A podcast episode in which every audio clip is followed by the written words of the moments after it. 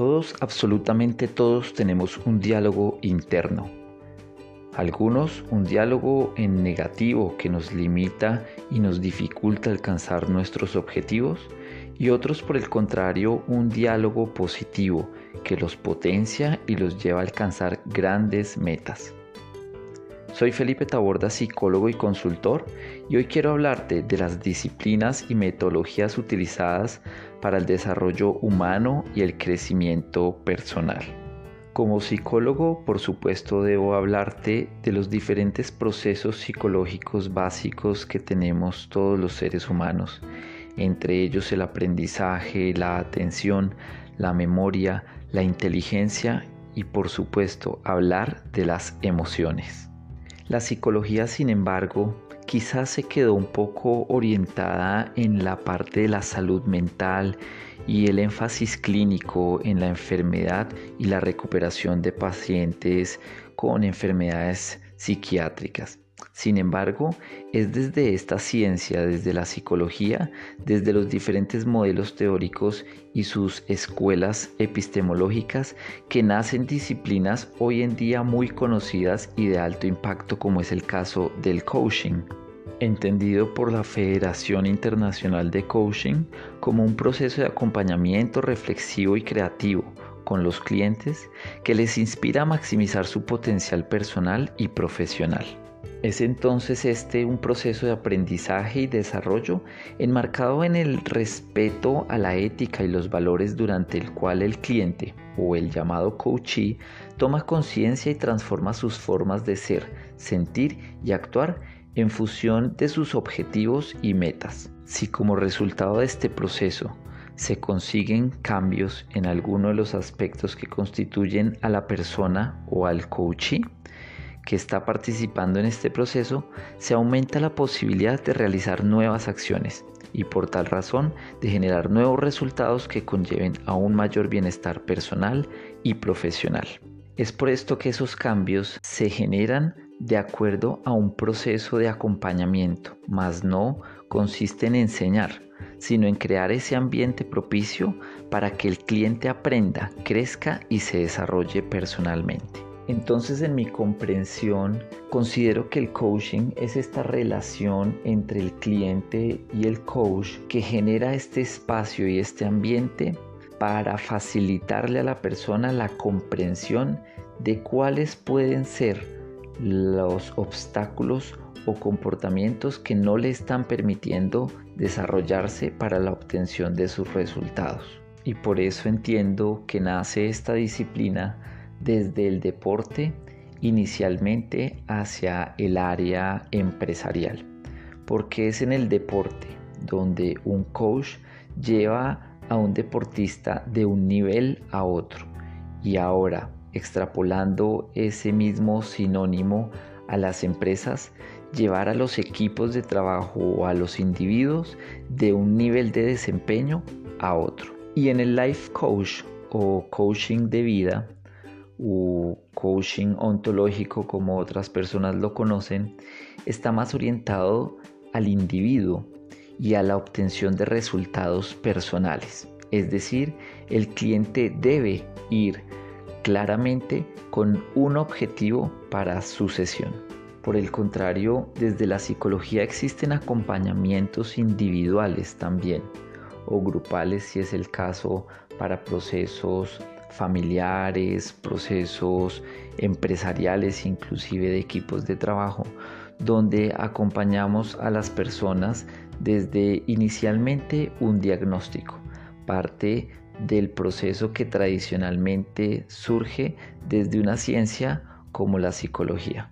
Para llegar a este diagnóstico es necesario, por supuesto, haber desarrollado un proceso de evaluación en el cual incluimos eventualmente test psicométricos desarrollados para la evaluación e identificación de algunos valores en términos cuantitativos o inclusive de algunas respuestas en términos cualitativos, para así confirmar las hipótesis que podemos tener dentro del proceso de evaluación.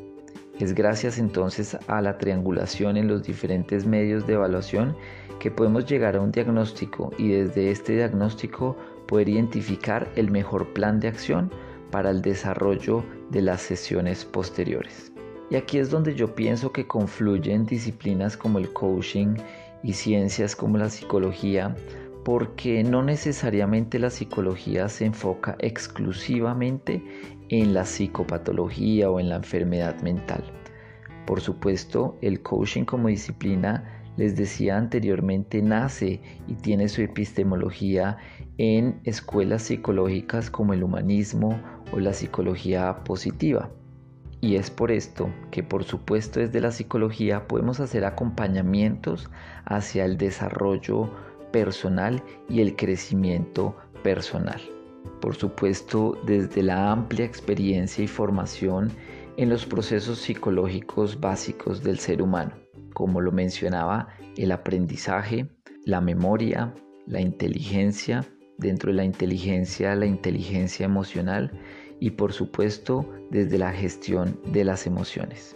Por supuesto el coaching ontológico o coaching de vida ha encontrado un gran impacto y gran importancia del manejo de la gestión emocional, de las neurociencias, de la programación neurolingüística para desarrollar las sesiones de coaching individual y de esta forma aportar al autoconocimiento de sus coaches. Es lo mismo que enfrentamos en psicoterapia con eh, nuestros clientes o consultantes que van no necesariamente por una psicopatología, sino porque hay cierto malestar en ellos que no los dejan superar algunos miedos, alcanzar algunos logros que desean y que necesitan para sus vidas, generando insatisfacción, generando problemas de autoestima y de autoeficacia. Así que queda exclusivamente en el consultante la decisión de participar de una sesión de coaching o de una sesión de psicoterapia, bien sea participando con un profesional, un coach certificado por las escuelas realmente validadas a nivel internacional por la Federación Internacional de Coaching, o bien sea por un psicólogo profesional avalado por, en el caso colombiano, el Colegio Colombiano de Psicólogos. Y quiero hacer esta diferencia y esta aclaración con el ánimo de que te des cuenta que asistir al psicólogo no es cuestión de enfermedad. Asistir al psicólogo, por supuesto, también es una oportunidad de mejorar y de desarrollar potencial en tu vida. De igual manera, una forma preventiva de cuidar de tu bienestar emocional y de tu salud mental. Ahora bien, es importante rescatar la gran capacidad investigativa de la ciencia, como es el caso de la psicología, para el desarrollo de conocimiento mm, empírico y desarrollo de conocimiento que valide el potencial de sus técnicas desde la evidencia en otros tratamientos de otras personas y por supuesto aportes que se hacen hacia disciplinas como el coaching y ahora último recientemente las diferentes investigaciones que muestran el impacto que tiene la aplicación de mindfulness tanto en el coaching como en la psicoterapia. Pues obviamente la búsqueda de una vida plena, saludable y con sentido ha llevado al ser humano a lo largo de toda su historia a indagar en su interior y el aporte que nos ha dado mindfulness en estos procesos de crecimiento personal es que siendo esto un entrenamiento mental que nos enseña a aumentar el grado de conciencia y de presencia en nuestra vida, contribuye a que podamos aprender a vivirla con mayor equilibrio y plenitud. Diferentes estudios científicos ya han demostrado hace más de 30 años el impacto que tiene la práctica del mindfulness en el bienestar a nivel mental, emocional físico y social. Quiero entonces invitarte a que si estás en un proceso intencionado de desarrollo personal, de crecimiento personal, de mejorar tu bienestar emocional, no dudes en buscar ayuda. Ya te he mencionado profesionales en coaching, en psicología o consultores en mindfulness. Recuerda, yo Felipe Taborda, psicólogo y consultor. Soy especialista en temas de salud mental y de gestión emocional, formado y certificado en mindfulness y en psicología. Cabe resaltar que cualquier consulta que tengas con un profesional en estas disciplinas siempre quedará bajo el secreto profesional y la confidencialidad. Son espacios seguros de confianza en los cuales podrás hablar de los diferentes temas que te agobian. Date la oportunidad y no lo pienses más. Buscar ayuda es de valientes, sobre todo para el desarrollo humano y el crecimiento personal. Espero des el paso y tomes acción por tu vida y por tu bienestar. Nos escuchamos en un próximo episodio.